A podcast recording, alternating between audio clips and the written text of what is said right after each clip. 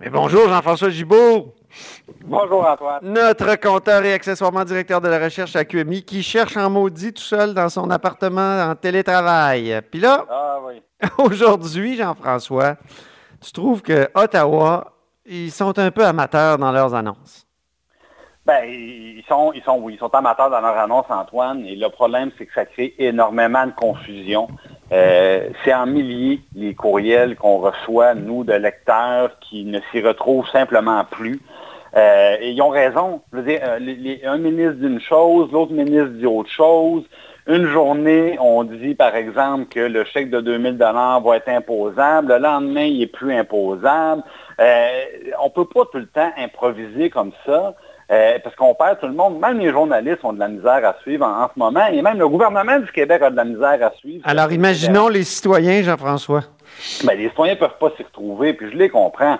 Je veux dire, le- le- le- les gens, quand ils nous écrivent, et d'une part, ils se font dire qu'on ne va pas vérifier leur admissibilité avant d'envoyer l'argent pour que ça aille vite, mais d'autre part, on adopte des mesures exceptionnelles justement pour obliger ces gens-là à fournir des documents sur demande.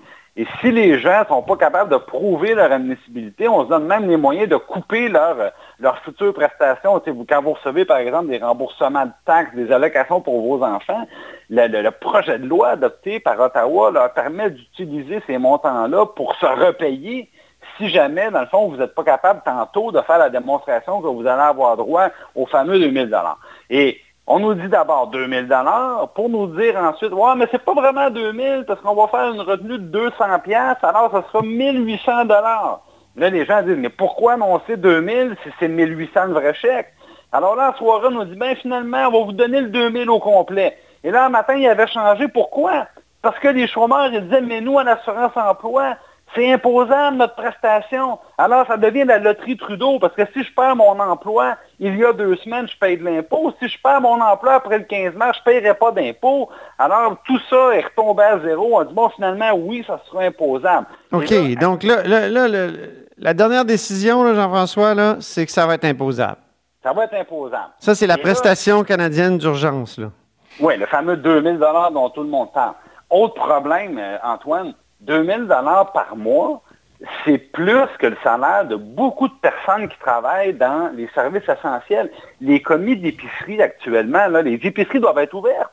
La plupart des gens ne gagnent pas 2000 dollars par mois dans les épiceries. Alors, on était euh, inondés de, de personnes qui nous disaient, mais pourquoi j'irais travailler à prendre des risques de me faire contaminer pour moins d'argent que de rester chez nous avec le chèque à Trudeau? Alors, M. Legault, un matin, pas le choix, en catastrophe, est obligé d'annoncer que le gouvernement du Québec va payer l'écart, dans le fond, entre le salaire des gens du service essentiel qui gagnent moins de 2000 dollars et le chèque à M. Trudeau de 2000 dollars pour s'assurer qu'on manque Donc- pas de gardiennes, s'assurer qu'on manque pas de préposés aux bénéficiaires dans les foyers privés. Il va, il subventionner le gardiennage, le- le- le- le- les commis à l'épicerie, puis euh, les préposés aux, et aux bénéficiaires? Antoine, il va subventionner les gaffes à Trudeau. C'est de ça qu'on parle actuellement. Ah Il est obligé d'agir pour éviter que les effets pervers des mesures improvisées à Ottawa prennent le dessus sur les effets bénéfiques. Et Ouais. ça, c'est pas normal. Pourquoi le chèque, de toute manière, on peut pas le demander avant le 6 avril? C'était quoi l'urgence de, de donner l'information? Ben oui, pourquoi ils prennent deux, pas le temps? Ben, c'est la question qu'on se pose. C'est la question que tout le monde se pose. Pourquoi ne pas se parler? Puis pourquoi ne pas établir les besoins précisément de chaque province, négocier ça avec eux, attacher les différents systèmes? Antoine, en date d'aujourd'hui, là, on ne sait toujours pas si les gens qui reçoivent le chèque d'urgence de Québec, le, le pro- le programme d'aide temporaire aux travailleurs, on ne sait toujours pas s'ils vont pouvoir avoir à la fois le chèque de Québec et le chèque d'Ottawa. Pourquoi? Parce qu'ils ont commencé à se parler pour savoir si c'était les deux, un des deux, le plus gros des deux, le plus petit des deux. J'ai passé la journée à vouloir euh, avoir cette réponse-là. Ils ne le savent pas. Donc, Bon. on est dans ce monde-là où on n'arrive pas à s'y retrouver. Puis, Bon. monsieur, madame, tout le monde, bien évidemment, ils sont encore moins capables. Alors, je vais me faire l'avocat du diable. C'est des gens qui, actuellement, sont pris avec une obligation d'urgence. Il, il faut peut-être les comprendre, là, euh, créer des, programmes comme ça à partir de rien, euh, ex nihilo en quelques heures, euh, c'est ça que ça donne, non? Mais est-ce qu'ils peuvent attendre? Parce que les gens ont besoin d'argent? Là, c'est arrivé tellement subitement, ce coup d'arrêt-là dans l'économie. Ben, ils ne peuvent, pas attendre l'émission des chèques. Mais comme je te disais, Antoine, les chèques, ils nous l'ont dit, on n'aura pas ça avant le 10 avril. Alors, c'était quoi l'urgence de l'annoncer deux jours avant, deux jours après? Je pense qu'on n'aurait pas pu attendre trois mois.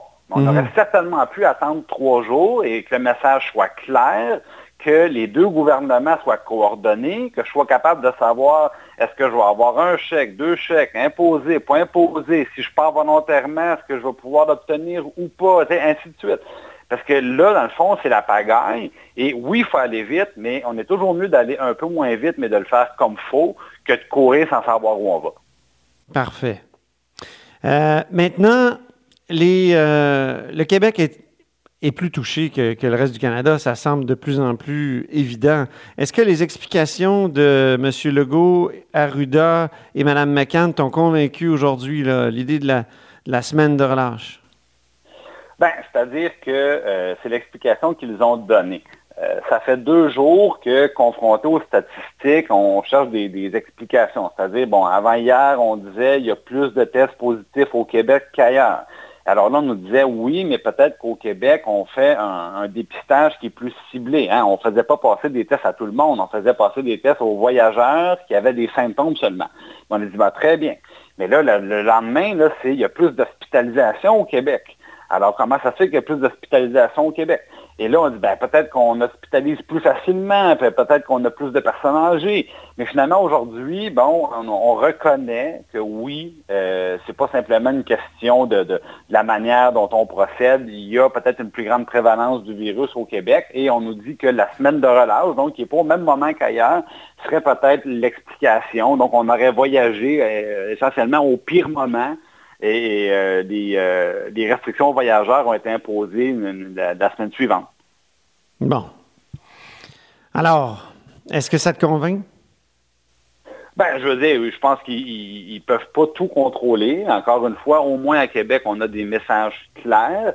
Euh, on a l'impression que le, plan est, mené de, de, de meilleure main, qu'il y a peut-être moins de mesures, mais qui sont mieux maîtrisées, plus simples. Euh, tandis qu'à Ottawa, ben, c'est un peu quelqu'un qui, euh, qui, tire à la mitraillette avec un bandeau sur les yeux. Euh, je voyais encore aujourd'hui M. Trudeau, bon, et M. Trudeau, il dit, ben là, il dit, après avoir promis un chèque pour aider les entreprises à couper le nombre d'heures sans, sans congédier leurs employés, ben, je change d'idée, puis je dis finalement, on va faire comme en Europe et on va payer 75% du salaire des employés des PME. Mais là, maintenant, première question, M. Trudeau, c'est quoi votre définition d'une PME? Et là, on a le chevreuil empaillé qui n'a aucune idée de ce qu'il est en train d'annoncer. Et alors, ça continue. Mais maintenant, est-ce que le, diable est toujours dans les détails? Est-ce qu'on aura deux entreprises qui essentiellement sont des concurrents et qui vendent le même produit et une aura une subvention de 75% l'autre aura une subvention de 10% Ça ne va pas tenir encore une fois et on va être obligé de marcher sur la peinture, de détricoter ce qu'on vient d'annoncer. Mm. Mais c'est très difficile de comprendre qu'on envoie un premier ministre, là, parce qu'on ne parle pas du maire d'une paroisse, là. On envoie un premier ministre annoncer des programmes qui chiffrent en milliards et il n'a pas la moindre idée des paramètres, n'a pas la moindre idée de qui ça vise. Et lui, dans le fond, il est en avant, puis il parle et ne semble pas du tout être en, contrôle de ses dossiers. Moi, je trouve que ce n'est pas normal.